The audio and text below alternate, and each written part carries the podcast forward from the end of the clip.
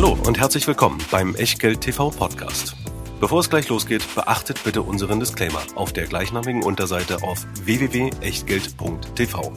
Auf die Inhalte dieses Disclaimers wird zu Beginn einer jeden Sendung explizit eingegangen. Und nun viel Spaß und gute Unterhaltung mit Tobias Kramer und Christian W. Röhl.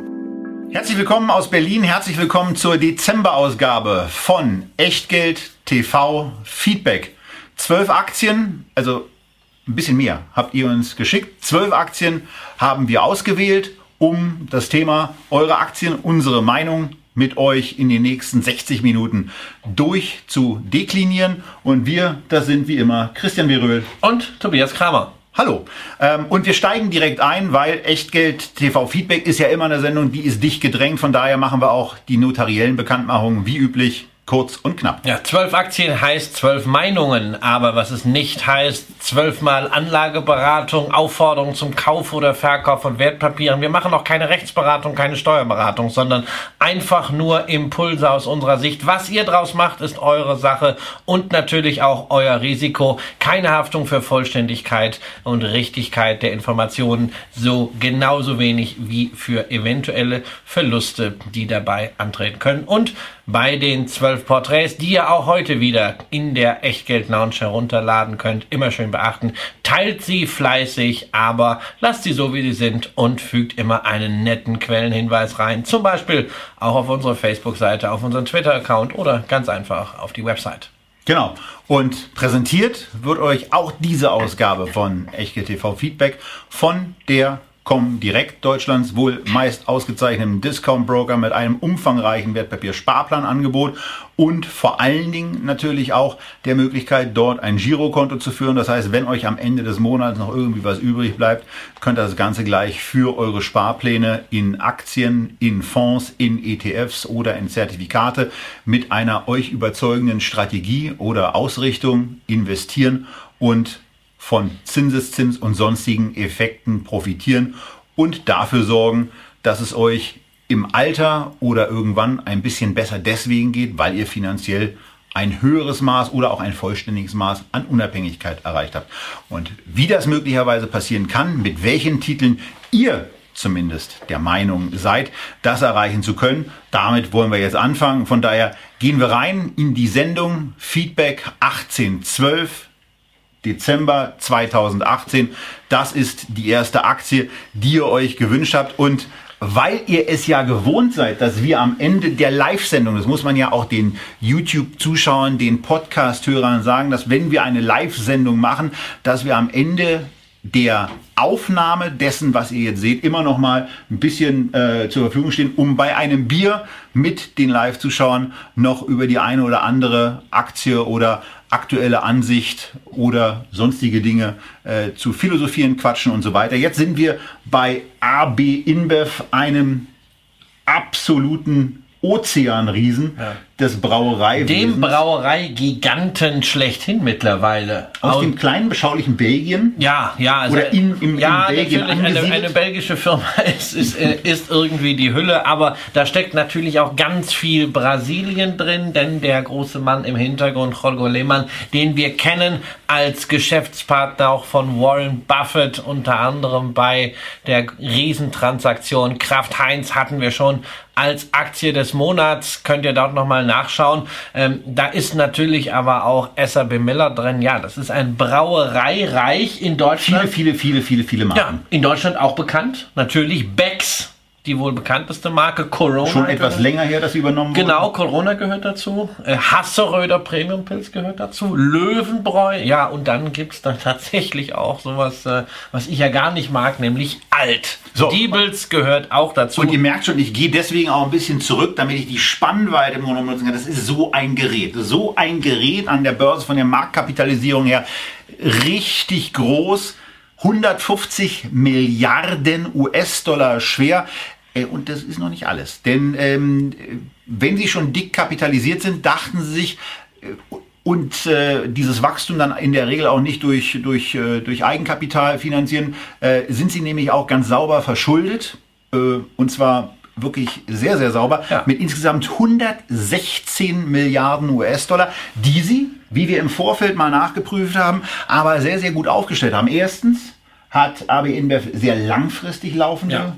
Ähm, ja, Scheine draus, also Anleihen da draus. Da gibt also wirklich Leute, die haben solche 4% von AB InBev gezeichnet zu 100% mit einem Zinssatz von 4,6%. Genau. Und die in US-Dollar. 39, also, also in 30er Laufzeiten, 40er ja. Laufzeiten und die, der, der, der aktuelle Zinsaufwand pro Quartal ist bei einer knappen Milliarde. 950 Millionen, also so rund 4 Milliarden US-Dollar im Jahr, bezogen auf die 116 Milliarden, die man an Verbindlichkeiten ausstehend hat. Also eine Zinsbelastung von hochgradig attraktiven 3,5 Prozent. Ja, aber trotzdem in absoluten Zahlen ist das sehr, sehr viel Geld. Und, äh, Vor allen Dingen das ist eine schuldengetriebene Bude. Man muss es auch in Relation mal sehen, diesen gesamten Versich äh, ähm, äh, Verbindlichkeitenbestand zum EBDA. Da reden wir inzwischen über Faktor 5. Und normalerweise wären wir ja so bei 4 so ein bisschen unruhig. Ja, also bei, bei 4 sind, bei vier sind wir schon unruhig. Ja, äh, Hier ist natürlich... Äh, ähm, ein relativ stabiles Geschäft. Äh, das ist nicht zyklisch, aber ähm, es ist auch jetzt nicht das klassische Nahrungsmittelgeschäft, sondern wir sehen in den wichtigsten Absatzmärkten beim Bier Rückgänge. Das ist nicht viel, also aber keine Wachstumsstory, ein bisschen, ein bisschen weniger. Also auf der Umsatzseite kann das Wachstum aus den Emerging Markets kommen. Da sind sie allerdings schon sehr stark in Lateinamerika aufgestellt. 40 Prozent der Umsätze machen sie dort. Ähm, sie müssten jetzt eigentlich was tun in äh, der Region Asien-Pazifik. Da sind sie noch schwach. Dafür bräuchte man aber mehr finanzielle Flexibilität. Das geht mit diesem Schuldenstand nicht. Das heißt, momentan können eigentlich auch Ergebnisverbesserungen nur aus Skaleneffekten, aus Synergieeffekten kommen. Das ist ein Geschäft, was ich persönlich nicht mag. Also ich möchte schon entweder wirklich einen absolut stetigen Markt haben oder eine Wachstumsstory. Beides haben wir hier nicht. Ähm, nichtsdestotrotz. Dafür aber eine ganz ordentliche Bewertung. Ja, wir haben eine richtig also gute Bewertung. Ordentlich im Sinne von hoch. Wir reden, wir reden hier über ein äh, 18er KGV, etwas mehr sogar. Ähm, und die Aktie ist natürlich immer gerne gesehen worden in der Vergangenheit bei Dividendeninvestoren. Und da sieht es nicht schön aus, nee. wenn man sich den Bereich im Echtgeld-TV-Porträt anschaut, den ihr unten rechts sehen könnt. Da steht normalerweise immer erhöht, nicht gesenkt und da steht im Moment mal äh, die gute Botschaft nichts. gezahlt seit 18 Jahren, Immerhin. aber ähm, vor zwei Monaten kam die Nachricht, die Dividende die viele schon genutzt hatten, um sich reich zu rechnen. 5% Dividendenrendite, yeah, da muss ich rein. Diese Dividende will das Unternehmen sich angesichts des Schuldenstandes nicht mehr leisten. Unternehmerisch eine saubere Entscheidung, enttäuschend natürlich für diejenigen, die sich wegen der Dividende auf die Aktie gestürzt hatten. Die Dividende ist nämlich halbiert worden. Das ist vernünftig, aber der Payout war eben auch zu hoch. Also man hätte gewarnt sein können, dass so etwas passiert. Ähm, ich bin deshalb in dieser Aktie nie investiert gewesen. Das ist keine Story für mich. Sie war nie Dividendenart. Weil du willst bei der Dividende eben dieses Wachstum ich haben. Ich will bei der Dividende das, das Wachstum sehen und ich will auch mal zehn, zehn Jahre äh, ohne Dividendensenkung haben und ich will vor allen Dingen auch das Payout-Ratio haben, weil man sieht, dass ein solches Unternehmen braucht irgendwie finanzielle Flexibilität. Die haben sie nicht mehr und irgendwann, wenn es dann weg ist und man kommt da nicht so schnell raus, dann ist die vernünftigste Entscheidung für das Unternehmen einfach mal bei der Dividende den Fuß vom Gas zu nehmen. Aber für diejenigen, die die Aktie mit dieser Motivation gekauft haben, ist das natürlich sehr nachteilig. Ähm, ich hoffe bei dieser Aktie auf eine Stabilisierung. Wer sie erst vor zwei, drei Monaten aus genau dieser Dividendenperspektive gekauft hat, der sollte sie meiner Ansicht nach jetzt zunächst mal im Depot lassen. Ähm, er hätte sich dieses Risikos bewusst sein sollen. Ansonsten ist die Aktie für mich momentan einfach von der Story her auch kein Kauf. Wer unbedingt was im Biermarkt machen möchte, zwei Alternativen, die zumindest günstiger bewertet und sauberer geführt sind. Morrison Course aus Australien, 13er KGV und in der letzten Sendung Thema des Monats Aktien für die Ewigkeit hat Christian Kirchner uns ja auch eine Brauerei mitgebracht aus Japan, Kirin, wesentlich weniger Schulden, günstigeres KGV, bessere Marktposition in Asien wäre dann die Alternative, wenn es unbedingt ein Bier sein muss. Ansonsten kann man das Bier auch trinken und das Geld anderweitig investieren. So, da einfach also nochmal in die letzte Sendung reinschauen, die ihr auf YouTube findet, die ihr bei den Podcasts zum Abruf findet. Und das soll's zu Anhäuser Busch InBev gewesen sein.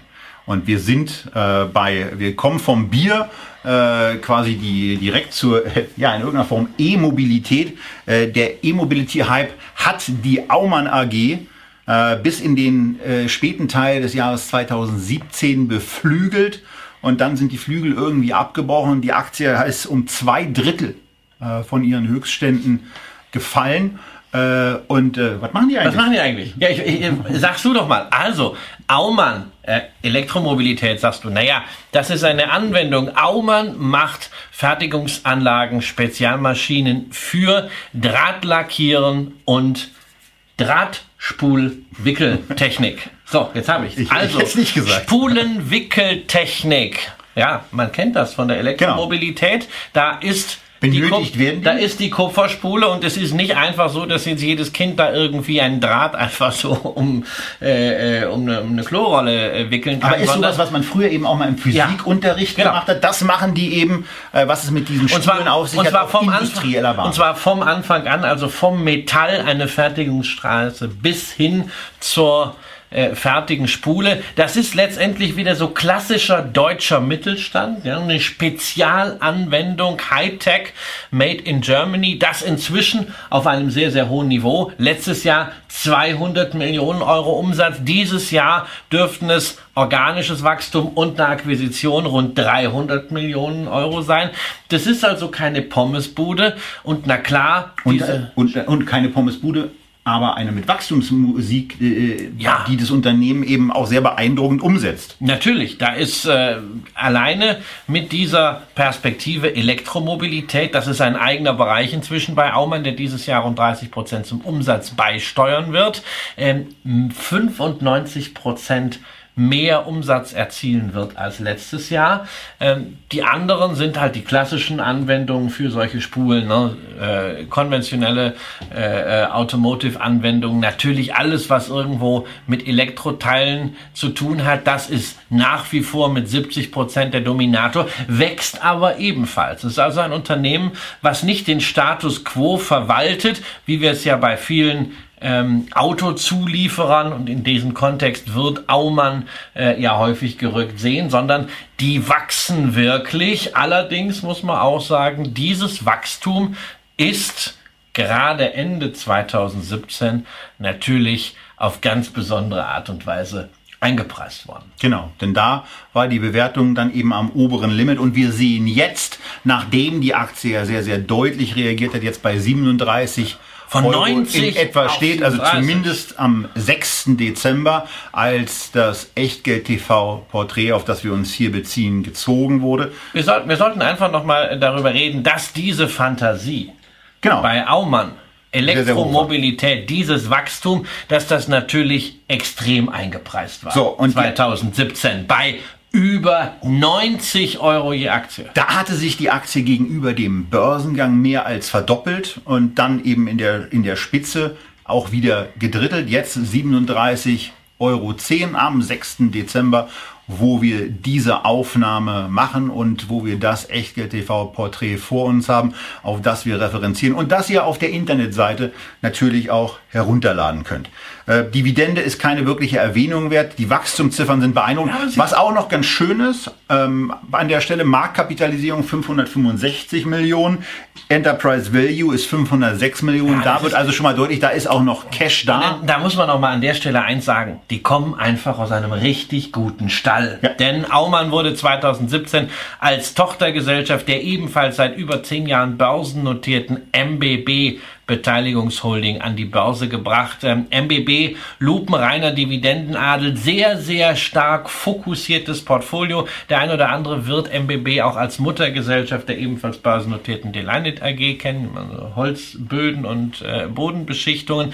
Ähm, und das ist einfach großartig, dass man eine Tochtergesellschaft als Investor an die Börse bringt und der nicht Schulden noch und nöcher aufgeladen hat, sondern die kommt mit einer blitzsauberen Bilanz und kann dann einfach auch diese operativen Möglichkeiten wahrnehmen. Das haben wir schon häufig anders gesehen bei Private Equity Gesellschaften. Da sieht man einfach, wo der Unterschied zwischen Heuschrecke auf der einen und Private und sauberem Private Equity auf der anderen Seite ist. Der MBB wäre auch an dieser Stelle ähm, eher mein Favorit. Da ist immer noch genügend Aumann drin, 38 Prozent. Die haben ganz gut verkauft. Die haben auch ich gesagt, sagen, die haben auf einem sehr, sehr guten Die haben auf einem Recht, die haben auch gutes Händchen bewiesen. Die haben aber auch gesagt, also sie werden, äh, wenn die Aktie äh, sich weiterhin am Markt so schlecht entwickelt, auch durchaus mal zukaufen hier. Ähm, deshalb, Aumann, für mich ist es aktuell kein Kauf. Dafür ist die Bewertung noch zu hoch, gerade in diesen unsicheren Märkten. Aber es ist eine Aktie, die auf die Watchlist gehört bei Investoren,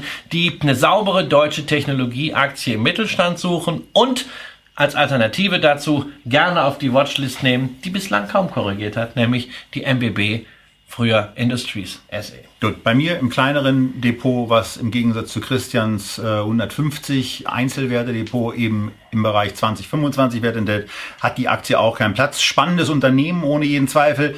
Ähm, was die Bewertung anbelangt, sehe ich es einen Tick anders als Christian. Ganz grundsätzlich, weil das Wachstum eben sehr, sehr stark ist. Von daher auf 2018er Ebene jetzt ein KGV erwartet von knapp 26.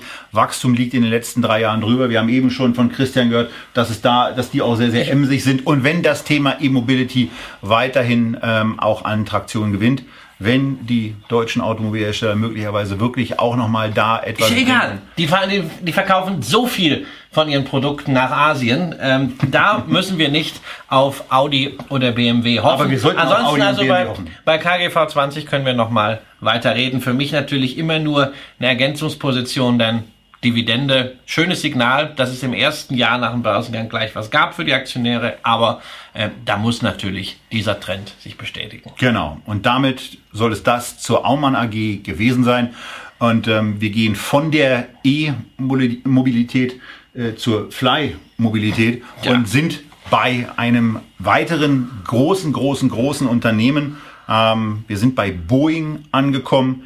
Bei der wichtigsten Aktie im Dow Jones Index. Genau. Und mit einem, mit einem richtig dicken Stück, weil dieser komische Index ja ein Preisindex ist.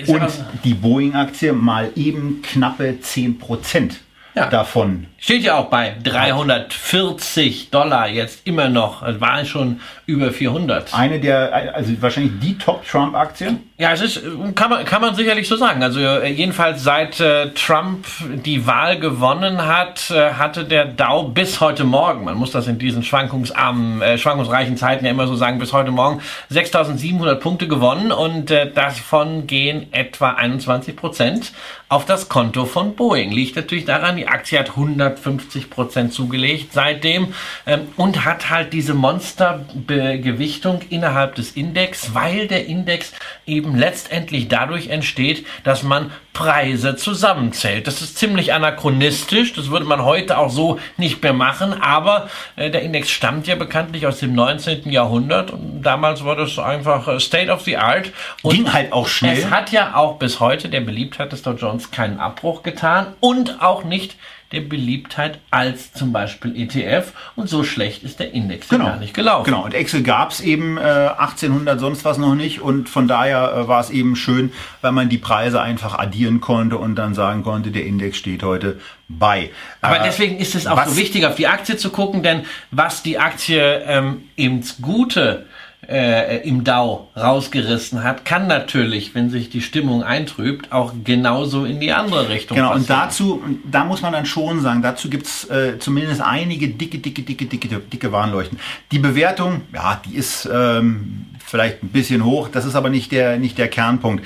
Äh, was ihr im Chart sehr, sehr schön sehen könnt, ist, dass dieses Niveau 300 bis 400 US-Dollar im Grunde genommen seit Ende, Ende 2017, Anfang 2018 erreicht ist. Die Aktie seitdem da irgendwie so ein bisschen hin und her pendelt.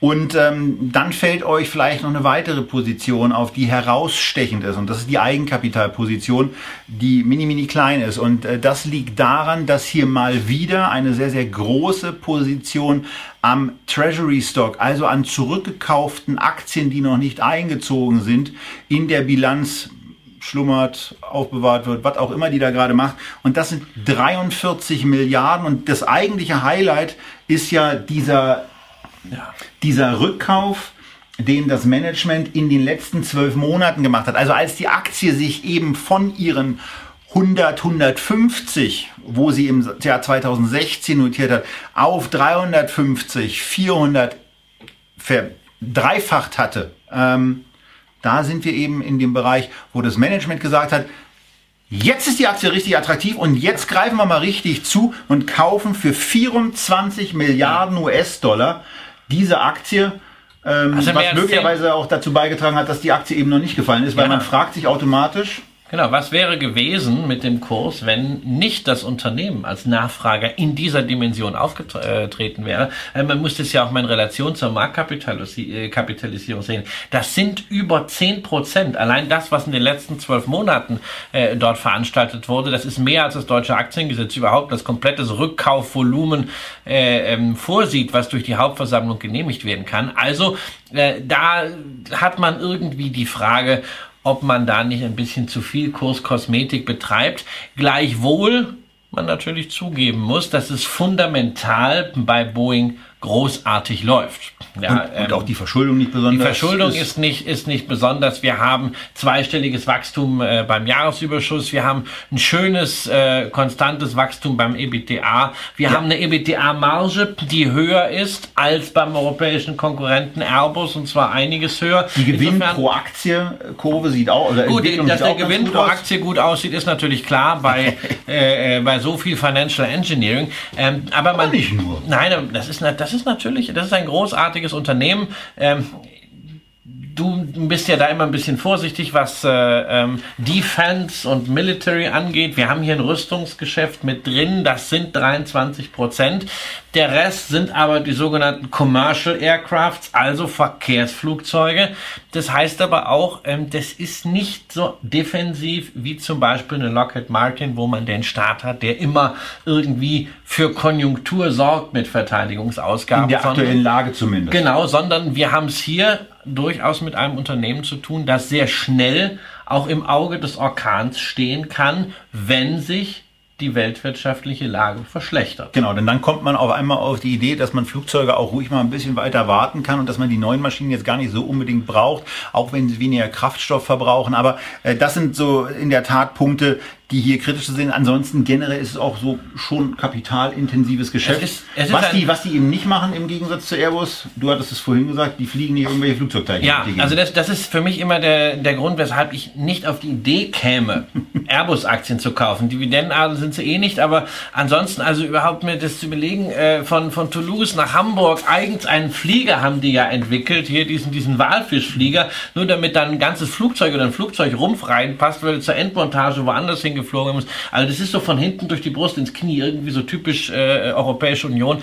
Ähm, weiß ich nicht. Also wenn ich in, in diese Industrie investieren wollte, wäre es immer mit Boeing, aber ich halte es in dieser Lage aktuell für zu kritisch. Die Aktie ist bestenfalls eine Halteposition. Wer hier dabei ist seit drei, vier Jahren und als Income-Investor so etwas im Portfolio hat, der soll auch dabei bleiben. Die Dividende ist sehr, sehr gut gesichert. Das Unternehmen äh, hat eine bescheidene Payout-Quote für Unternehmen dieser Größe mit 54 Prozent.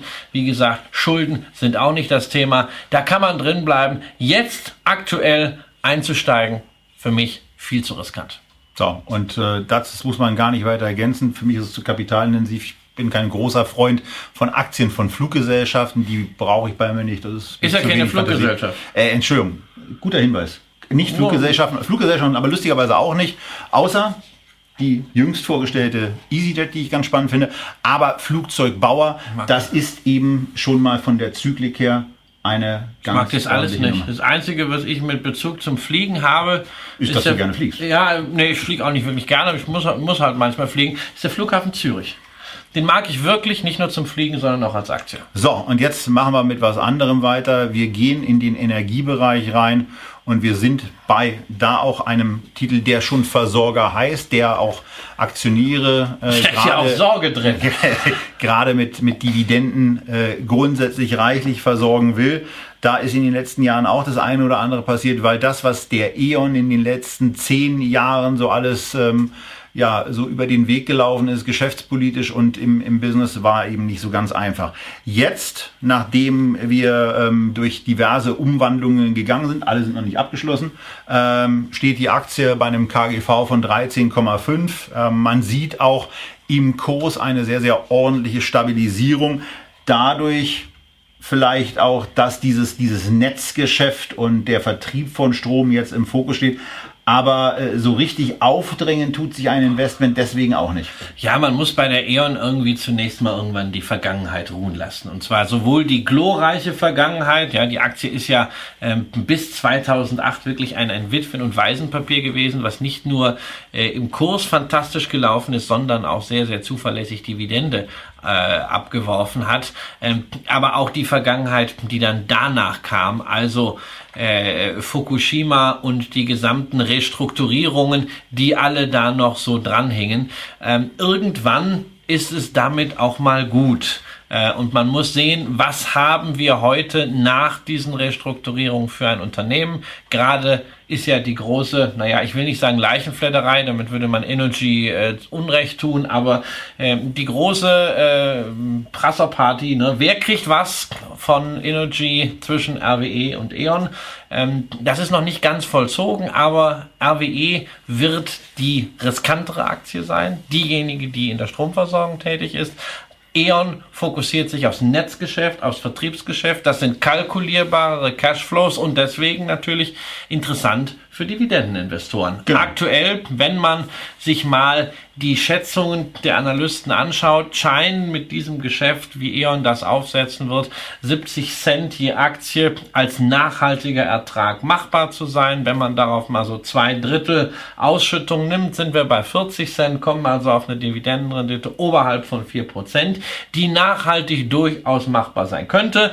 Das alles natürlich immer unter der Prämisse, dass das Management jetzt irgendwann mal an einer strategischen Route festhält und nicht in zwei Jahren der Laden wieder umgebaut wird oder durch politischen Druck, wie wir das auch schon gesehen haben, umgebaut werden muss. Wer darauf vertraut, dass die Strategie, die jetzt da ist, wirklich durchgezogen wird, mal über die nächsten zehn Jahre und wer gerne Dividende sucht als Income-Investor, der kann sich die E.ON anschauen. Der kann alternativ auch ein Unternehmen nehmen, das das Ganze schon seit längerer Zeit macht, seit 18 Jahren steigende Dividenden mit genau diesem Geschäftsmodell Betrieb von Stromnetzen generiert, nämlich in Spanien Red Electrica oder wer eben Versorger allgemein als Defensiv-Asset im Portfolio haben möchte, der kann auch einen ETF zum Beispiel auf den MSCI Utilities Index kaufen. Ja.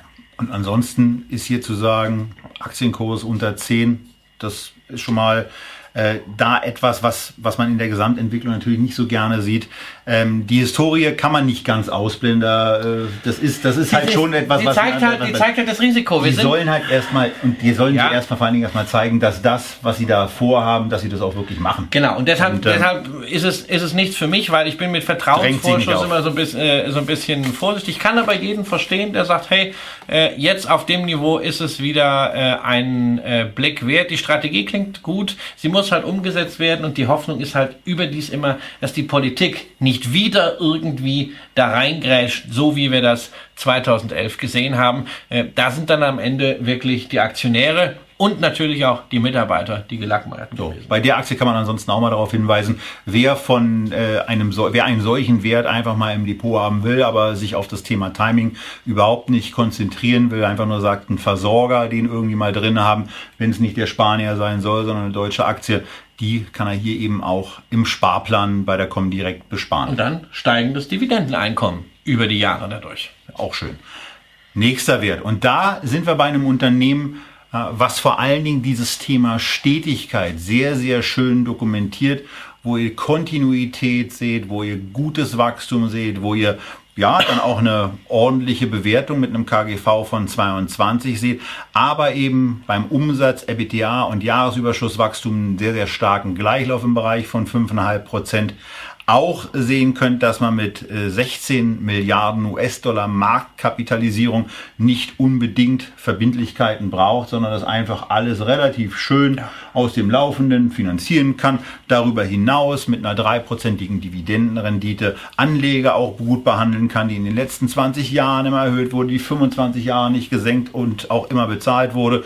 Die wächst halt einigermaßen stetig. Fastenal ist eine richtig schöne Income- und auch Wachstumsaktie für Leute, ja. für Leute, die Zeit haben ja. und die machen was. Ja, und für, Le für Leute, die einfach mal was Ehrliches wollen. Nicht irgendwie Bütze und Beize durch die Gegend fliegen, sondern Schrauben. Also sagen wir mal so, viele, wenn, viele wenn, Schrauben. Wenn Wirt äh, an der Börse wäre, äh, würde es wahrscheinlich ungefähr so aussehen. Also in der Tat, 35 Prozent äh, des Geschäfts von Fastenal ist Verbindungstechnik, wie sich das so schön schimpft, aber das sind nun mal auch Muttern und Schrauben. Dazu kommt Sicherheitstechnik mit 15 Prozent, dazu kommt 10 Prozent Werkzeuge und ihr merkt, die Zahlen sind schon sehr klein und dabei sind wir erst bei 60 Prozent. Da kommen noch ganz, ganz viele Segmente dazu. Letztendlich alles das, was Handwerker brauchen. Man könnte auch sagen, so eine Art Baumarkt für die gewerblichen Großhändler gerichtet, natürlich auch online im B2B-Segment. Und wenn man sich einmal in so einem ja. Produktangebot wirklich zurechtfindet, es dann bleibt man da eben bei, weil man weiß, genau. auch wo was, äh, was man dann genau braucht, was vernünftig zueinander das passt. Ist auch, so das, ist auch, das ist auch kleinteiliges Zeug, ähm, was äh, sehr spezielle Lagerhaltung bedingt. Das ist jetzt nicht das Core-Thema von, äh, von Amazon. Deshalb sind sie aus dieser ganzen Death by Amazon-Geschichte eigentlich auch wegen der Loyalität zu ihren Kunden äh, ziemlich weit äh, draußen geblieben. Die Aktie ist vielleicht momentan in dem Gesamtumfeld ein bisschen teuer, aber das ist ja wieder auch mit der Sinn von Feedback. Nicht, dass wir jetzt sagen, was muss man heute kaufen, Vorschläge kommen ja auch von euch, sondern dass ihr entdeckt, was könnte eventuell interessant sein für die Watchlist in Phasen, wo die Märkte mal verrückt spielen, wo Mr. Market ein Angebot macht. Und das Angebot ist etwas, in der Vorbereitung haben wir darüber gesprochen, wo, wo du ein Limit platzieren würdest. Und da zuckt man natürlich schon zusammen, weil das Röhle-Limit liegt bei 40 US-Dollar und das ist ein ganz, ganz ordentlich, also ein knappes Drittel. Ja, aber das äh, ist ja ein knappes Drittel. Aber nochmal, die Aktie war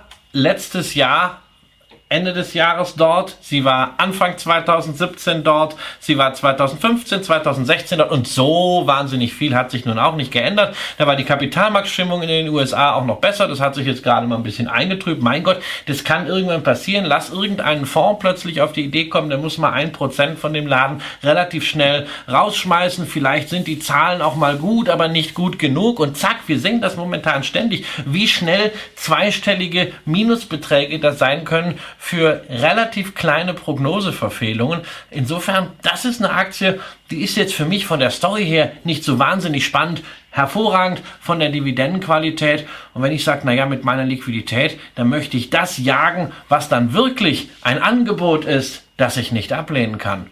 Warum dann nicht sowas? So, und vielleicht ist die nächste Aktie ein Angebot, die man noch nicht ablehnen oder jetzt nicht ablehnen kann. Denn dieses Drittel, was Christian mit seinem äh, Feedback-Limit quasi quantifiziert hat, ein Drittel unterhalb des aktuellen Kurs.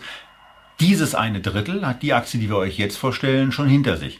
Wir sind angekommen bei der Fintech Group, ähm, die bei 35 Euro zur Mitte des Jahres 2018 stand. Damals insbesondere auch getrieben von einer Übernahme und äh, ja von einer Kooperationsübernahmeabsicht, äh, nee, einer Kooperationsabsicht in Österreich die es geben ja. sollte, mit der österreichischen Post, wo die Post dann auch gleich mal eingestiegen, also die österreichische Post, gleich mal eingestiegen ist, 6% der Aktien übernommen hat. Zu 28 Euro. Kann man also ja mal machen. Auch, mal Geld auf den Tisch gelegt. Und Immerhin dann, mittlerer zweistelliger Millionenbetrag. Und dann kam so im Umfeld des Eigenkapitalforums, wenn ich es terminlich richtig in Erinnerung habe, die Nachricht, äh, nö, machen wir doch nicht. Ähm, findet nicht statt. Und äh, so kommunikationsmäßig, warum war das jetzt äh, in der Wahrnehmung eher dünn und äh, die Aktie war vorher schon so ein bisschen ins Taumeln geraten und äh, hat darauf auch nochmal reagiert. Und jetzt ist die Aktie eben von 35 auf unter 20 ja. gefallen. Aber auch das. Optisch günstig, muss ja, man auch mal sagen. Optisch günstig. Optisch günstig.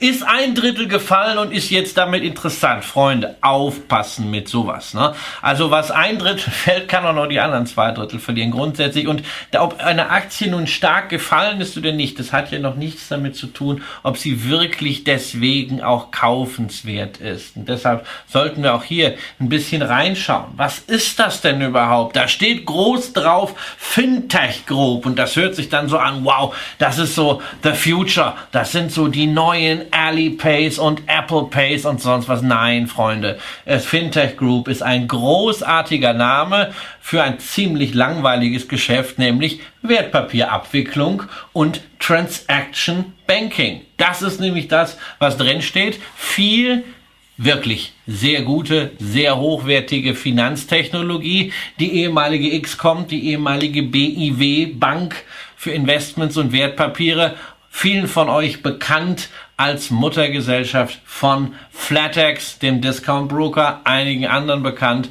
als Mutter von V-Trade, dem High-End Trading Broker.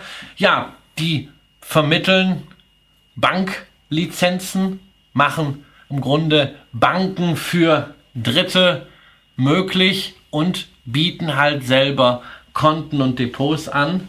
Glaube ich, 12 Milliarden Assets under Management, 270.000 Kunden ist also durchaus im deutschen Brokerage eine Nummer. Genau. Aber es ist nicht das, was man gemeinhin mit Fintech assoziiert. Nichtsdestotrotz, damit macht man einen sehr ordentlichen Umsatz, man macht auch ein ordentliches ja. Operating Income, es bleibt auch äh, noch eine ganze Menge übrig.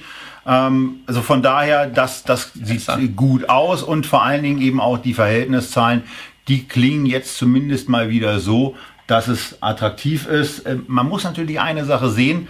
Wenn wir in börslich schwierigeres Fahrwasser kommen, dann ist das etwas, was sofort auch Einfluss auf so eine Institution hat. Denn die Anzahl der Trades geht dann irgendwann zurück, wenn es stärker wird, weil, und wir hoffen, ihr gehört nicht dazu, die Anleger auf einmal verharren. Äh, dann dieses ähm, Thema Buy, Hold, ja. Check, was wir auch in der letzten Sendung mit Christian Kirchner nochmal thematisiert haben, eben äh, aufgeben und die nur noch Hold, im Hold-Modus sind und nicht mehr gucken, wo muss ich was anpassen. Und so ein paar Transaktionen braucht die Fintech Group ja, eben schon, um diesen also, Umsatz zu also machen. Das momentane Marktumfeld ist, glaube ich, für eine Fintech Group oder generell für Broker gar nicht so schlecht. Ähm, die Leute sehen, es gibt mehr Schwankungen, die trading-affinen Anleger machen mehr.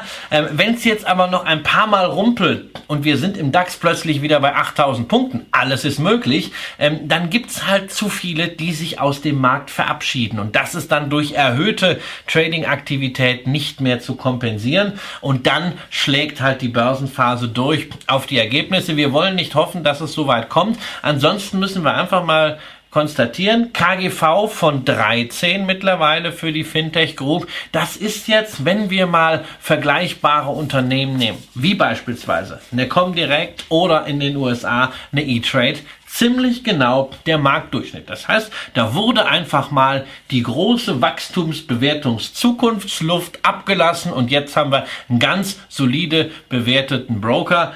Ich weiß nur noch nicht. Sie wurde ja nicht nur abgelassen, sie wurde abgesagt. Ja. Also das Wachstum, so was man gesehen hat, hat man ja aktiv Ja, aber es, ist, es, bleibt natürlich, die, die, Luft, äh, die Luft ist draußen, es ist trotzdem eine ganze Menge da. Für mich persönlich gibt es nur keinen Grund, da jetzt einzusteigen, weil es ist eben kein Angebot, was man nicht ablehnen kann. Hinzu kommt, äh, ich habe ja auch nichts, womit ich die Wartezeit überbrücken kann. Äh, es, gibt es, gibt, keine Dividende. es gibt nämlich keine Dividende und nö, also deshalb ist das nichts für mich. Und wenn ihr Fintech wollt, könnt ihr euch für die Besprechung bei uns nicht interessant aus Größenkriterien, die ja sozusagen Schwestergesellschaft FinLab anschauen. Das ist eine Beteiligungsholding, wo tatsächlich Fintech-Beteiligungen drinstecken. So, und ansonsten in der Tat ein Wert, der in dem schwerer wiegenden Fahrwasser auch noch in der Tat nicht das ist, wo man spontan sagt, das ist jetzt Schnapper. Von daher kann man da auch noch äh, getrost abwarten und ähm, sich vielleicht für ein anderes Wertpapier mal interessieren. Zum Beispiel ein chinesisches, was, Ach, ähm, wenn wir uns mal das Thema äh, Kursrückgänge von einem Drittel angucken, ja ähm, äh, eigentlich so ein bisschen Wunschkonzert wäre. Denn die JD.com-Aktie, die ist eben nicht nur um ein Drittel gefallen, sondern diesmal gleich um 60 Prozent von ähm, 50 äh, US-Dollar, die wir in der Kursnotiz hier haben, auf die 20, kurz auch unter die 20 gefallen, notiert jetzt, jetzt wieder Snapshot, 6. Dezember im Echtgeld TV Porträt bei 21,50 Dollar. Äh, KGV ist mit 50 durchaus ambitioniert. Ähm, die haben eben auch Wegstrecke hinter sich. Aber hier geht's ja um was anderes. Hier geht's darum, dass wir ein E-Commerce-Unternehmen haben, äh, was in China die Nummer zwei ist und wo man vor dem Hintergrund einfach sagen kann, naja, vielleicht äh, gleichen die das ja alles mit Wachstum aus, aber so richtig durch etwas Besonderes auszeichnen tut sich diese Nummer zwei eben nicht.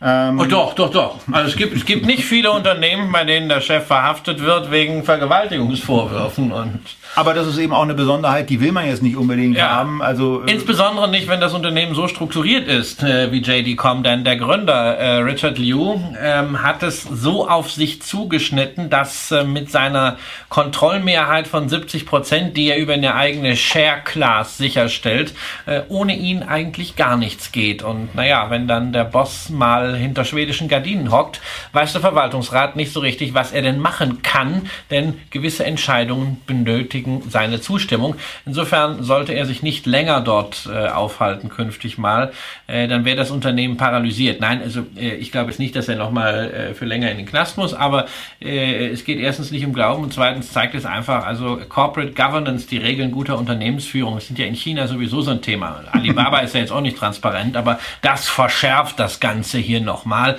Ich muss sagen, also ich habe ja mich lang um die Aktie auch wirklich rumgedrückt. Ne? Wir hatten die, glaube ich, jetzt drei oder vier Mal in der Wunschbox drin und äh, wir haben ja immer eine Statistik, wie oft was gewünscht wurde, äh, was wir nicht genommen haben, wird das nachgewünscht, ja, und die war damit jetzt irgendwie äh, nicht, nicht, mehr zu vermeiden. Die war mal fällig, aber fällig zur Besprechung, nicht fällig äh, für mein Depot.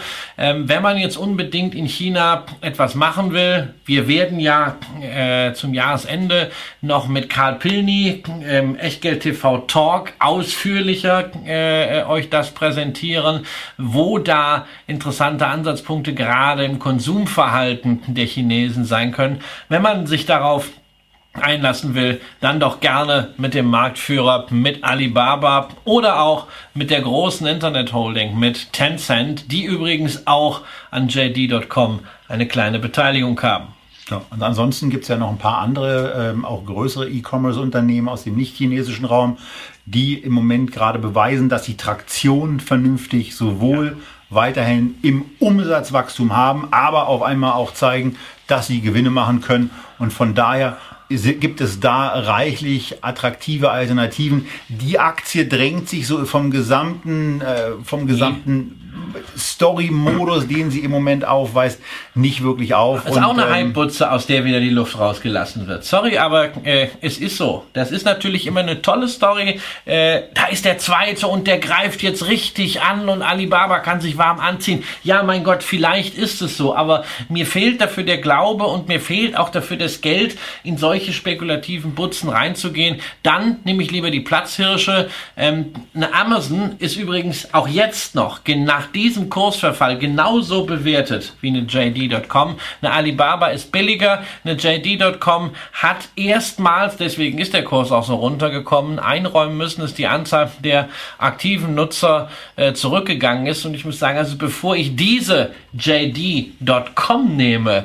äh, würde ich eher in der alphabetischen Liste eins weiter runtergehen und äh, die JD Sports Fashion nehmen. Die ist nämlich auch börsennotiert. Ein britischer Retailer, der ja Sneakers, Sportschuhe verkauft und immerhin zuverlässige Dividenden zahlt. Aber dazu demnächst vielleicht mehr, falls ihr euch die Aktie in der Wunschbox wünscht. So, ansonsten muss man natürlich auch einschränken wiederum sagen, hier kann natürlich auch auf der Gewinnebene etwas passieren, relativ schnell.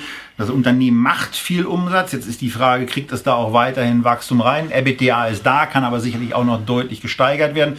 Und der Jahresüberschuss ist eben ein Thema. Und wenn dieser Turning Point auf einmal da ist, dann ist eben die Frage, gelingt es dem Unternehmen umsatztechnisch weiter zu wachsen, bei einem stagnierenden oder auch wieder aufkommenden Nutzerwachstum, wie geht das und wie schnell kriegt man da Wachstum hin? Wer auf diese Chance setzen will, der hat hier sicherlich einen interessanten Kandidaten. Wir beide äh, sind da einfach so, dass wir es äh, auch aus der Distanz nicht nee, wirklich glauben, einschätzen zu können. Gibt es auch viel zu viele Chinesen. Why und Ren, Ren und Why, Bo und sowas. Und sagen wir mal ehrlich, also da müssen wir auch irgendwo sagen, da kommt auch die eigene Ahnung an Grenzen, weil das alles nicht nachvollziehbar ist. Also bei einer amerikanischen Internetseite, ich hatte lange Zeit die Aktien von PetMed, ja, da kann ich mir einfach mal angucken, da kann ich mal reingehen, mal sehen, kann ich einen Bestellvorgang machen, bis ich ihn dann endlich äh, abschließe abschließen müsste. Das geht dann natürlich nicht, aber ich kann mir das, das Ganze mal angucken. Kann ich doch alles da gar nicht. Auch wenn die jetzt natürlich nach Europa kommen, ist toll, aber mir, mir fehlt doch da völlig der Zugang und deshalb an der Stelle nö. Und von daher machen wir mit dem Nö weiter,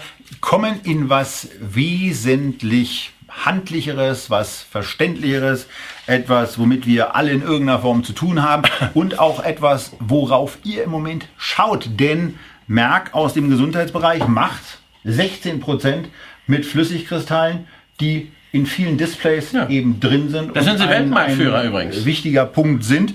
Äh, und Weltmarktführer sind sie mit einem äh, in dem Bereich trotz nur in Anführungsstrichen 16 Prozent Umsatzanteil, der bei Merck eben 15 Milliarden insgesamt betrug Ende 2017. Äh, ihr könnt auf der rechten Seite vom Echtgeld TV Porträt sehen, dass das KGV jetzt gerade von 15,6 in 2017 äh, auf 18,2 in 2018 erwartet steigt. Das heißt ja immer nichts anderes, als dass der Gewinn gerade am Sinken ist. Woran liegt es bei Merck gerade?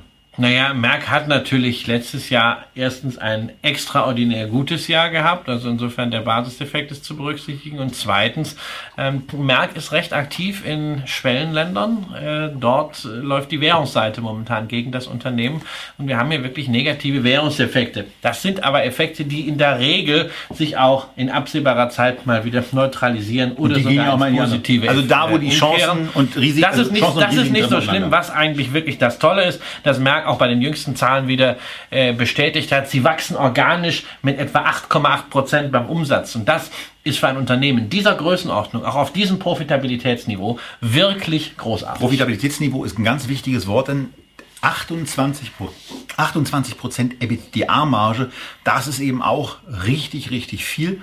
Und ähm, was auch schön ist, dieses Thema Umsatz, EBITDA und Jahresüberschusswachstum äh, ist, also Jahresüberschusswachstum war jetzt dreimal so stark ja. in der Vergangenheit und war möglicherweise auch da mal äh, ein bisschen, bisschen zu viel. Manchmal äh, bleiben dann auch ein paar Anpassungsnotwendigkeiten. Es sind möglicherweise nicht nur die Währungseffekte, ähm, sondern auch so ein paar andere Sachen, Natürlich. die man dann nochmal nachjustieren muss.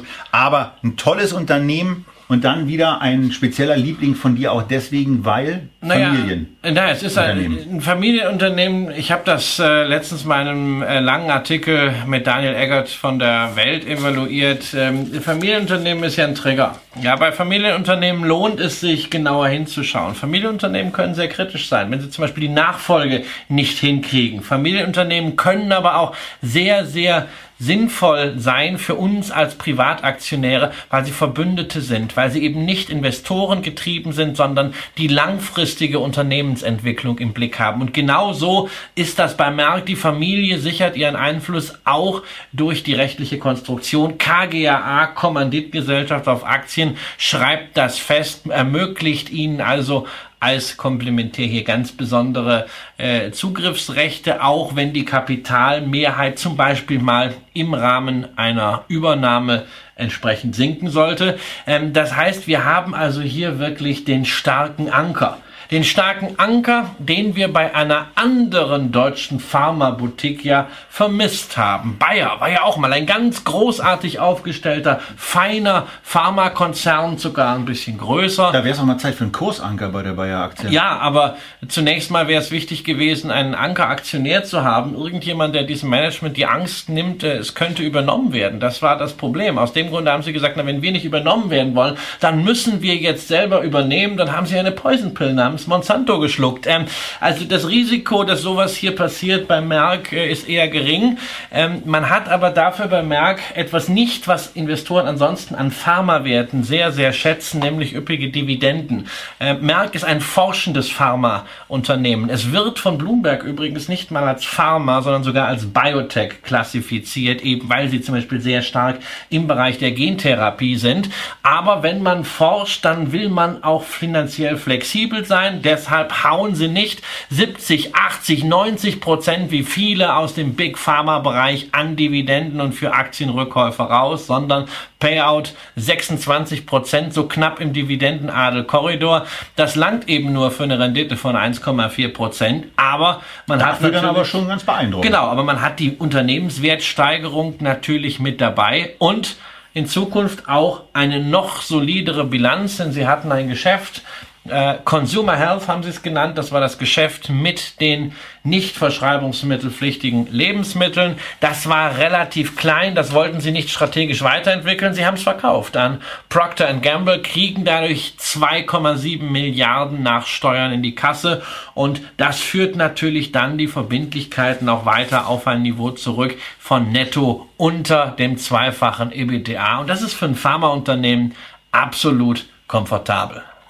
Und damit haben wir die Aktie, glaube ich, hinreichend besprochen und können weitergehen. Na, wir sollten ein Fazit ranlegen. Wer im Pharmabereich Handlungsbedarf sieht in seinem Depot, wer da auch nicht den klassischen fetten Dividendenbringer wie eine Sanofi, wie zum Beispiel eine Pfizer haben will, sondern eine Etage tiefer gehen, Nummer 20 der Welt nach Marktkapitalisierung, der ist mit Merck sicherlich sehr, sehr gut beraten. So, und jetzt gehen wir nach Frankreich und gehen zu einem Betreiber von Pflegeeinrichtungen, äh, die zum großen Teil in Frankreich direkt betrieben werden. 56 Prozent des Geschäfts findet in der Grand Nation statt und 17 Prozent immerhin auch schon in Deutschland. Also die, die breiten sich so ein bisschen aus. 7 Prozent auch schon in Österreich. Ja, ja. Damit im Vergleich zu Deutschland eigentlich überproportional in Österreich ja. vertreten, äh, wenn man das mal so sieht. Und das machen die ähm, auch mit einem, mit einem guten Wachstum. Wir sehen zwar auf der einen Seite einen sehr, sehr hohen Verschuldungsstand.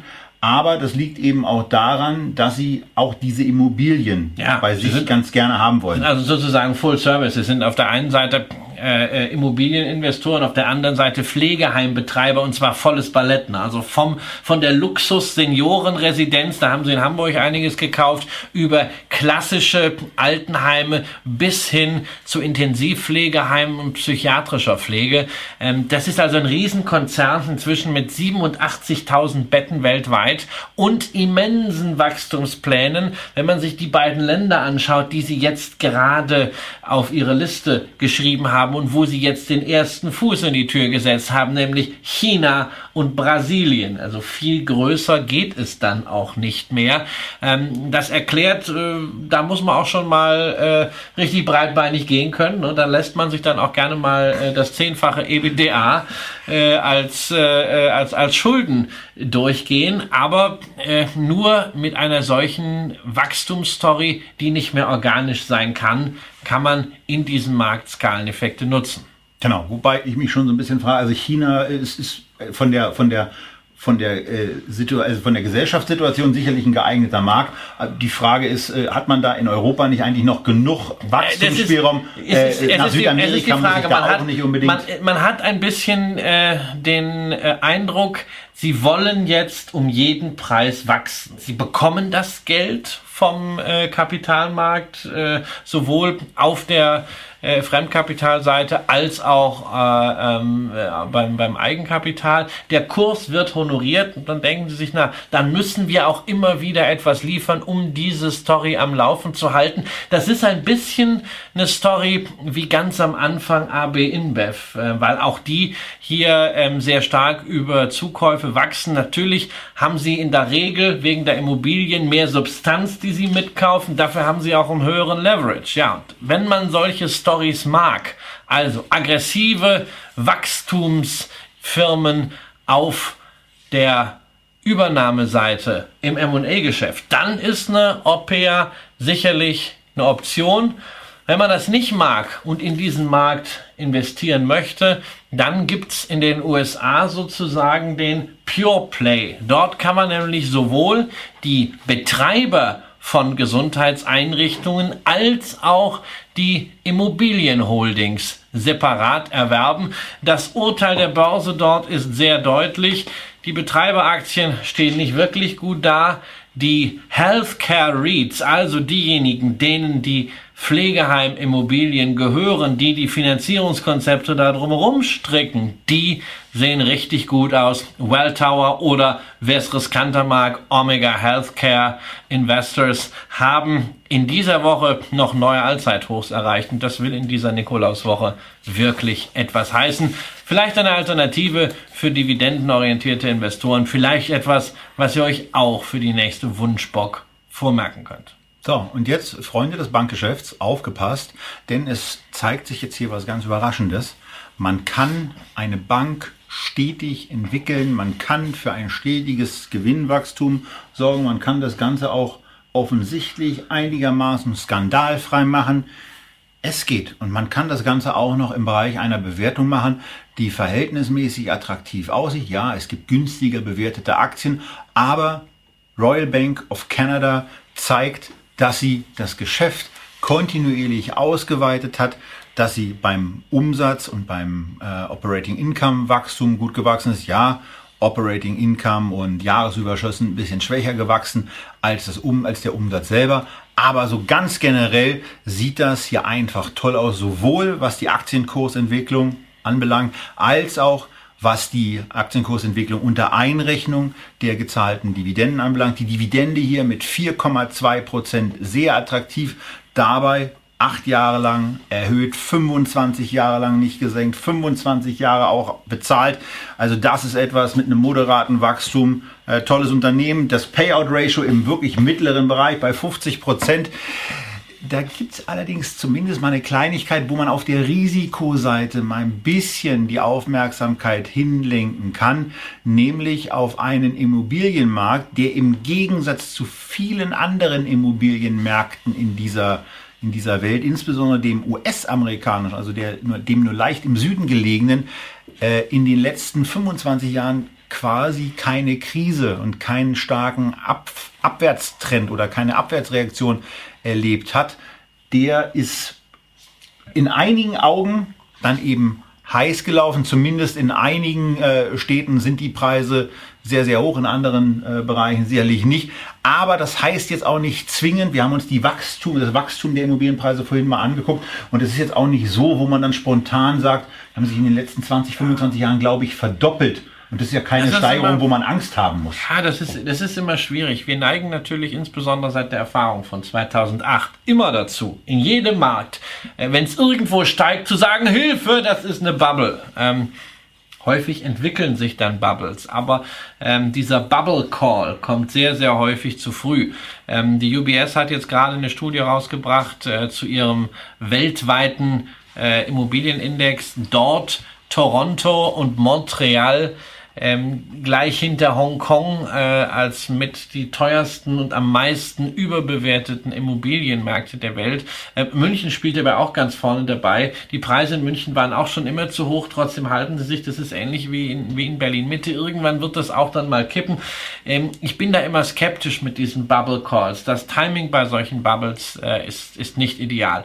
Ähm, man muss, das ist ein man, Teilmarkt. Man also, wird, wir haben ja, ja den Gesamtmarkt es ist, ein, es, ist ein, es ist ein Teilmarkt. Es gibt natürlich auch hier äh, ganz normales Retail-Geschäft, äh, ähm, ja, wo Leuten äh, Zahlungsverkehr und Finanzprodukte verkauft werden. Übrigens in anderen Ländern verdient man als Bank mit Zahlungsverkehr Geld. Das ist ja in Deutschland auch nicht so, sondern in Deutschland haben wir ja äh, ähm, die Situation, dass Banken ihren Kunden 20 Jahre lang beigebracht haben, das Girokonto, das ist überhaupt nichts wert, deshalb geben wir es kostenlos, äh, in der Hoffnung, der Kunde merkt dann nicht, dass sie hintenrum versuchen, ihm das Geld aus der Tasche zu ziehen mit irgendwelchen windigen Finanzprodukten. Als das dann regulatorisch nicht mehr ging und die Kunden mal ein bisschen mehr nachdachten auch, äh, musste man dann hingehen, plötzlich den Kunden zu erklären, warum vielleicht doch ein Girokonto eine Leistung ist, die Teilnahme am Wertpapier, am, am Wirtschaftsleben.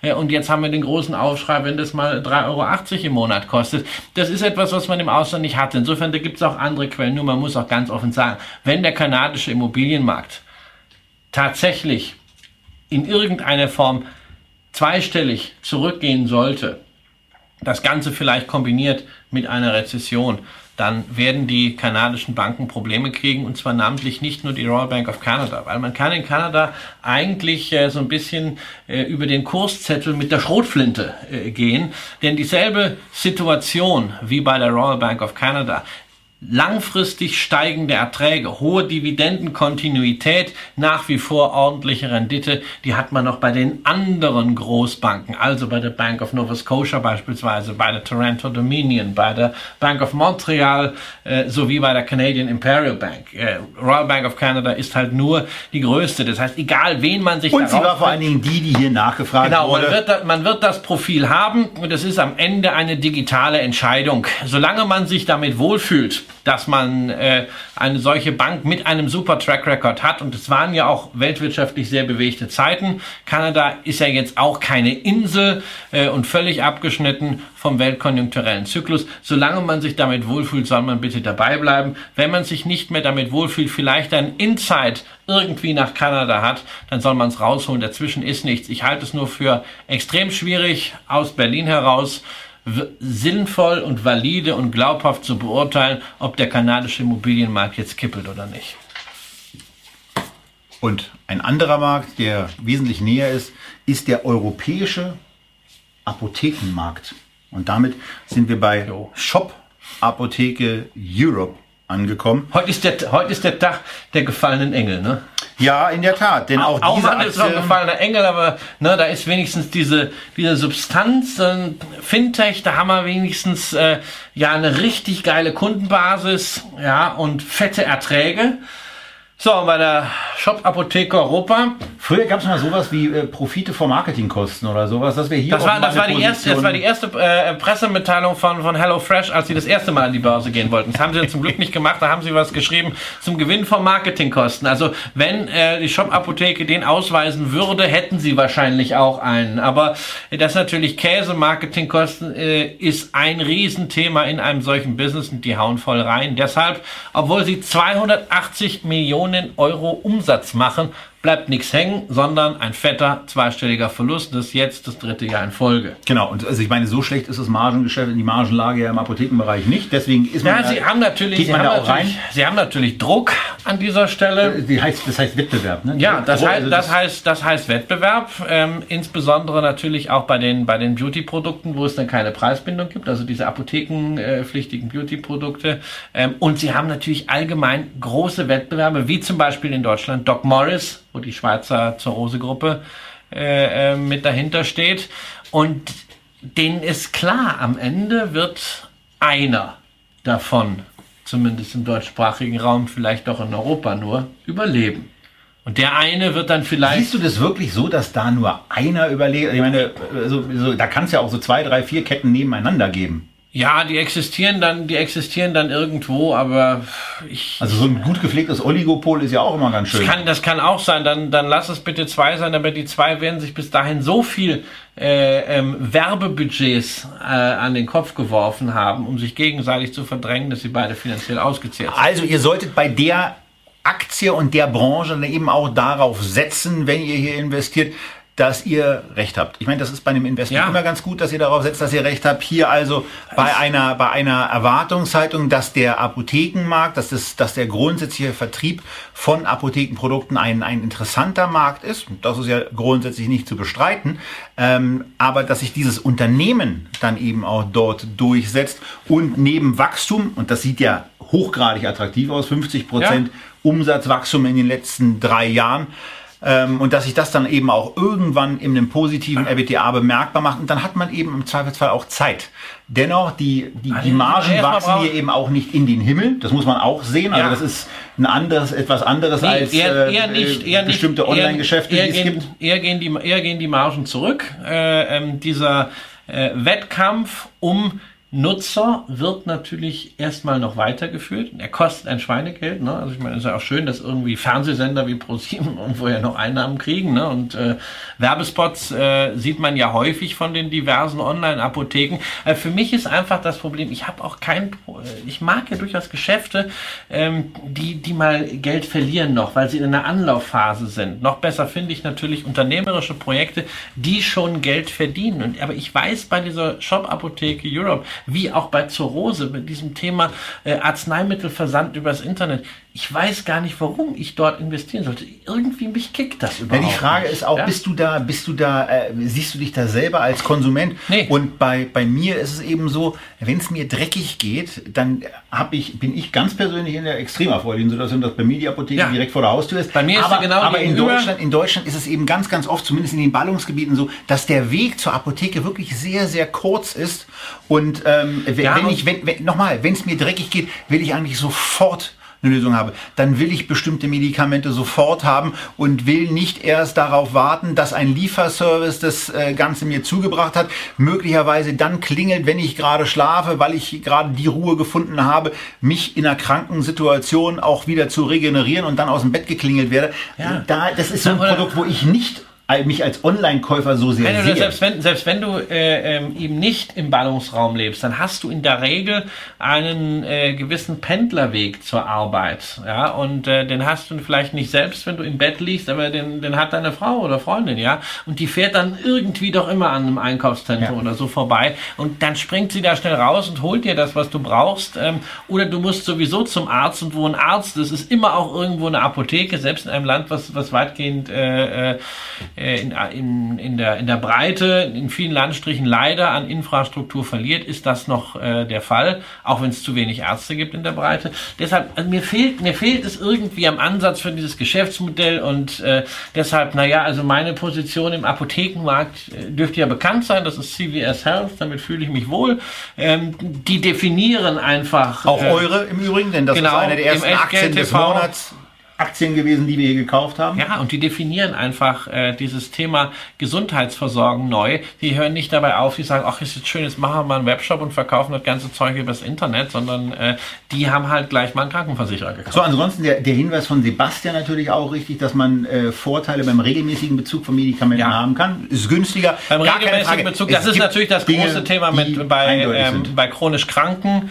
Ähm, ist es, äh, das ist sicherlich der, der wichtigste Wachstumstreiber ähm, für, für dieses Geschäft. Aber es würde mir persönlich an dieser Stelle nicht ausreichen. Ich finde es gut, dass es sowas gibt, wenn es Menschen hilft. Ähm, es ist aber für mich kein Investment. Und es gibt eben auch sehr, Christian hat es gesagt, es gibt extrem intensiven Wettbewerb, über, auch über Marketingkosten. Das heißt, die EBITDA-Margen werden hier nicht auf in anderen E-Commerce-Bereichen, äh, gerade auch im, äh, im Dienstleistungsbereich, mögliche 40 Prozent steigen können und schon gar nicht in den nächsten fünf oder zehn Jahren. Und dafür ist dann eben eine Marktkapitalisierung von 480 Millionen Euro bei 284 Millionen Euro Umsatz und keinem positiven EBITDA und Ja. keinem Gewinn eben auch trotz des Kursrückgangs von etwa 65 auf die 40 äh, eben immer noch recht gut bezahlt. Von daher drängt sich ein Investment hier nicht auf. Und damit kommen wir zum letzten Unternehmen, was wir heute vorstellen. Und äh, da weiß Finde ich, ich übrigens sehr cool, da dass weiß ich, da weiß ich, äh, dass, dass, dass Christian schon ein bisschen hibbelig ist auf Ja. diese Aktie. Und ich weiß auch, dass mein Vater, wenn er von diesem Unternehmen gleich ein bisschen mehr hört, auch sagt, okay, das ist interessant. Und das ist auch deswegen interessant, weil dieses Unternehmen Tor Industries eben auch ein im Moment sehr günstiges, ein richtig, richtig günstiges Unternehmen ist. Und das trotz einer, einer Wachstumsgeschichte, die bis zum 31.07.2018 sehr, sehr gut aussah und dass sich jetzt eben nach ähm, deutlichen Kursrückgängen, denn hier sind wir im Bereich von einem Kursrückgang von zwei Dritteln in den letzten neun Monaten eigentlich nur, denn Ende 2017 war die Aktie bei 160 Dollar, steht jetzt noch bei 64 und ist mit einem geradezu aberwitzig günstigen KGV bewertet von 7,6. Und jetzt kommen wir mal zur Auflösung. Christian, was macht Tor Industries? Recreational Vehicles. Also, sie machen die richtig dicken Dinger, egal ob ihr sie an eine Zugmaschine hängt oder ob ihr sie als Mobile Home direkt wie ein Laster habt. Ja, sie machen Wohnwägen, sind übrigens äh, seit einigen Monaten auch Eigentümer von Hymer, also der großen deutschen Marke in diesem Bereich der Freizeitmobile. Und, und jeder, der schon mal in den USA war, hat diese Dickschiffe schon mal gesehen. Hammergeräte. Ich habe mit meiner Frau mehrere Touren gemacht durch die Nationalparks äh, in den Vereinigten Staaten, äh, Arizona, Nevada, Utah. Und da sieht man sie ja überall. Und ich habe äh, natürlich noch den Traum, das irgendwann auch selbst zu machen. Also ich kann die Dinger ja nicht fahren. Ne? Ich bin ja immer nur so äh, meine Blechbüchse gewöhnt oder äh, vielleicht was Sportliches, aber nichts, was so groß ist. Aber äh, mein Schwiegervater Schwiegervater äh, hat schon gesagt, also sein Traum wäre mal so ein richtig großes Ding in den USA zu fahren. Und naja, in zwei, drei Jahren werden wir das dann mal machen, vielleicht mit einem äh, äh, Mobile Home and Recreational Vehicle von Thor Industries. Ähm, geben wird's die Firma dann auf jeden Fall. Wenn so eine Aktie so aussieht, dann denkt man ja ja. meine Güte, droht denn da vielleicht schon der Kuckuck? Nee, vielleicht auch aus irgendwelchen Gründen auf der Verbindlichkeitenseite, aber da nee, sind ja fast gar keine Eigenkapital, sieht gut aus, das ja. ist alles schön. Die haben, aber, auch, haben auch witzigerweise kein, die haben auch witzigerweise keinen Mist gemacht, so Aktien zurückgekauft oben beim Kurs von 160, ähm, sondern sie haben jetzt äh, zwei Quartale in Folge. Heute gerade, as we're talking, gab es äh, Ergebnisse. Heute das zweite, Nikolaustag das zweite, 2018. Genau, das zweite Quartal in Folge äh, die Schätzungen für den Gewinn verfehlt. Und zwar jetzt nicht so leicht, sondern wirklich deutlich um rund 20 Prozent ähm, weil die Händler dummerweise ein äh, recht hohes äh, äh, Inventory, also Lagerbestände haben und deshalb der Neuabsatz von Fahrzeugen nicht so funktioniert hat, wie das noch die letzten Quartale war. Und auch da sieht man, hm, da gibt es einen gewissen Stau und vielleicht ist das Konsumverhalten der Amis gerade nicht so, wie sich das Donald Trump träumen würde. Äh, zumindest scheinen sie etwas vorsichtiger geworden zu sein, was solche Investitionen in Freizeitspaß angeht. Allerdings muss man sagen, nach wie vor, das Unternehmen macht Gewinn. Und zwar pro Quartal reden wir hier sowohl beim Gewinn als auch beim Cashflow über dreistellige Millionenbeträge. Das heißt, die Dividende von aktuell zweieinhalb Prozent entsprechen gerade mal einem Viertel der Erträge im Durchschnitt, können Sie sich locker leisten und Sie haben daneben auch immer noch die Flexibilität, wenn noch mal sowas wie Hümer auf den Markt kommt, da gleichzeitig zuzugreifen. Wir können ähm, ja mal ein bisschen gucken, wie man hier ja. so diese Auswahl macht. Äh, wenn man, wenn man, ihr ja. werdet dann zu viert unter, also zu viereinhalb äh, wenn wir Julian mal. Ja, der ist aber, wenn wir das machen, zählt der schon als Ganzer. Aber wir machen es vor allen Dingen ja immer so, dass wir, wir wollen ja so ein Dickschiff haben. Eigentlich ja, wollen wir doch so ein Dickschiff haben. Also ein, daher, Dickschiff. Du könntest ähm, uns ja auch noch besuchen kommen. Dann brauchen wir für dich ja auch noch drei Plätze. Wir nehmen das größere Modell. Wir nehmen einfach mal volle Kanne. Ähm, und sagen, natürlich wollen wir ein Bad haben, natürlich wollen wir eine, Kü äh, eine Küche haben, natürlich wollen wir ein... Nein, wir wollen wir nicht übertreiben. Ja. Ähm, äh, Master Bedroom, Storage, wo ihr wollt. Äh, das ist also, wirklich okay. wichtig. Herr Kramer möchte gleich umziehen. Äh, naja, wenn wir, dann machen ja. wir es doch mal richtig. Also wir haben jetzt Badezimmer, äh, Küche und äh, Klima. Das ist das Wichtige. Was nehmen wir hier noch lustig? Die machen ganz schön viele Fragen. Ähm, ja. Work from the road reicht. Ähm, und was haben wir? So, also ah, und jetzt haben wir, jetzt haben wir die unterschiedlichen ja. Geschichten, nämlich gleich motorisiert oder eben äh, Zugfahrzeuge. Wir nehmen natürlich das motorisierte Fahrzeug. Ähm, so da, wir müssen das, it doesn't matter to me. Ähm, das, how, how, easy, yeah? wir, wir, müssen ja nicht fahren. Schwiegervater macht's. Richtig. Ja. Ähm, Holger, du kriegst ach, das hin. Wenn wir mit Christian unterwegs sind, oh. brauchen wir auf die Kohle nicht zu achten. Ja, ähm, was willst du denn jetzt noch wissen? Ja. Ich bin jetzt nur gespannt. Ja, gut, es, gibt, es gibt in den USA keine DSGVO. Wir sind, wir sind, wir sind, im Bereich, machen wir uns mal im mittleren Bereich. Ähm. Und jetzt haben wir hier irgendwas. So. Siehst du, das ist das, was das ich vorhin, das, das, das, ist das, was ich vorhin meinte, dass ich sage, es dauert ganz schön so, lange, bis man mal irgendeine Antwort zu, bekommt. Jetzt wirst du nämlich zum, zum Händler äh, weitergeleitet, ja. Gucken wir mal, was hier äh, passiert. Kannst jetzt dort bei dem Händler deines Vertrauens schauen. Ja. So. Das ist doch mal eine Also, Ansage. und ein Produkt, auf das es 7.777 Dollar Winterrabatt gibt, äh, das muss schon mal was können. Es gibt übrigens auch noch ein äh, solches Motorhome. Da ist hinten noch Platz für einen kleinen Mini. Ja, so für die Stadtausfahrt. Äh, Smarts. Großartiges Zeug. So, kommen wir zu, kommen, und für zwei Smarts, ja. Ähm, ja.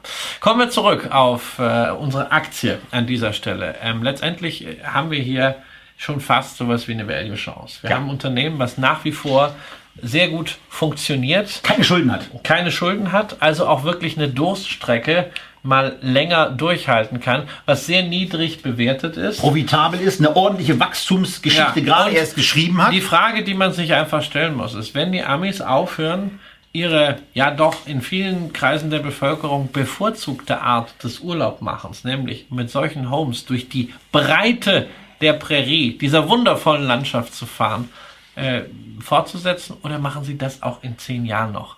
Wenn man glaubt, dass sie es auch in zehn Jahren machen, dann kommt, gehört diese Aktie unbedingt auf die Watchlist. Die muss die man auch so auf die Watchlist. Die muss- also, weil die muss man sich naja, aber man, muss, man, soll, man sollte grundsätzlich der Meinung sein, dass ein Unternehmen in dem Geschäft äh, weiter, also Ja. es sollte ja kein nicht so da- das sein, dass man sagt, naja, das haben die jetzt gemacht, aber das ist das ist aber so, glaubst das du, dass so. die Amis sich da so schnell ändern? Nein, ich glaube, dass sie, dass sie äh, das weitermachen werden und ich glaube sogar, dass es also auch gerade in dem äh, Bereich, was Sharing angeht von solchen äh, Mobiles, dass es dort noch viele Absatzmöglichkeiten Genau. gibt.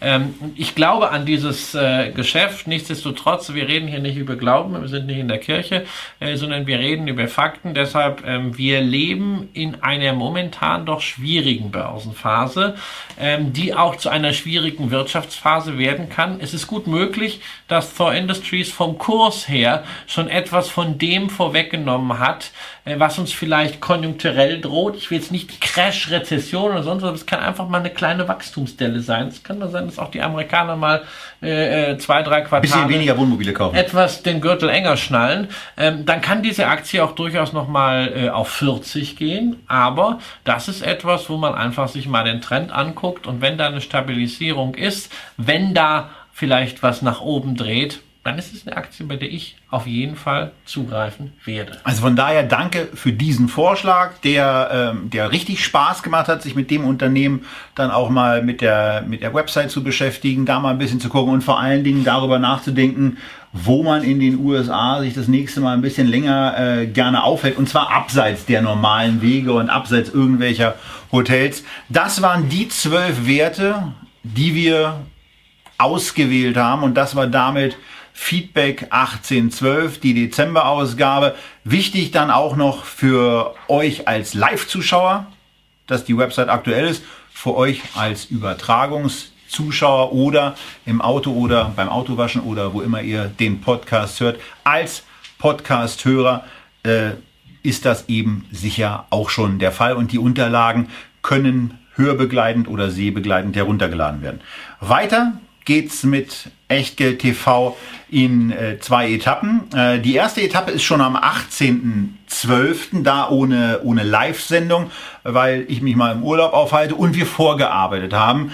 Äh, Christian hat es schon angesprochen, wir haben einen Talk aufgezeichnet mit Karl Pilny, der verschiedene Bücher über das Thema Asien geschrieben hat und unser Thema mit ihm, Asien 2030, abgeleitet aus dem Titel seines aktuellen Buches, ähm, was hochgradig zu empfehlen ist und noch empfehlenswerter ist natürlich der Talk, den wir mit ihm gemacht haben, wo ihr Extrakte aus dem Buch in, naja, gar nicht so kompakten anderthalb Stunden ähm, dann äh, von uns zu dritt präsentiert bekommt. Also schaut da rein. Ansonsten live dann mal was ganz Neues. Also, wenn zumindest alles mit den Fliegern so klappt, wie ich mir das vorstelle, weil ich lande genau am 22.11. um 9 Uhr in Berlin. Ähm, werde dann hoffentlich am Flughafen in Frankfurt vorher nochmal die Folien fertig gemacht haben, die wir euch hier ab 11 Uhr zeigen wollen. Mal gucken, ob wir die Sendung zu zweit machen oder zu dritt. Wir wünschen, wir wünschen euch bis dahin äh, viel Spaß mit alten Sendungen, die wir aufgenommen haben. Äh, wünschen euch, wenn ihr im Moment gerade shoppingwillig seid, viel Spaß bei dem Nutzen der einen oder anderen Kurschance, die sich im, in solchen Märkten ja, ja auch mal auftut. Äh, immer dran denken, man muss nicht all, alles Pulver verschießen.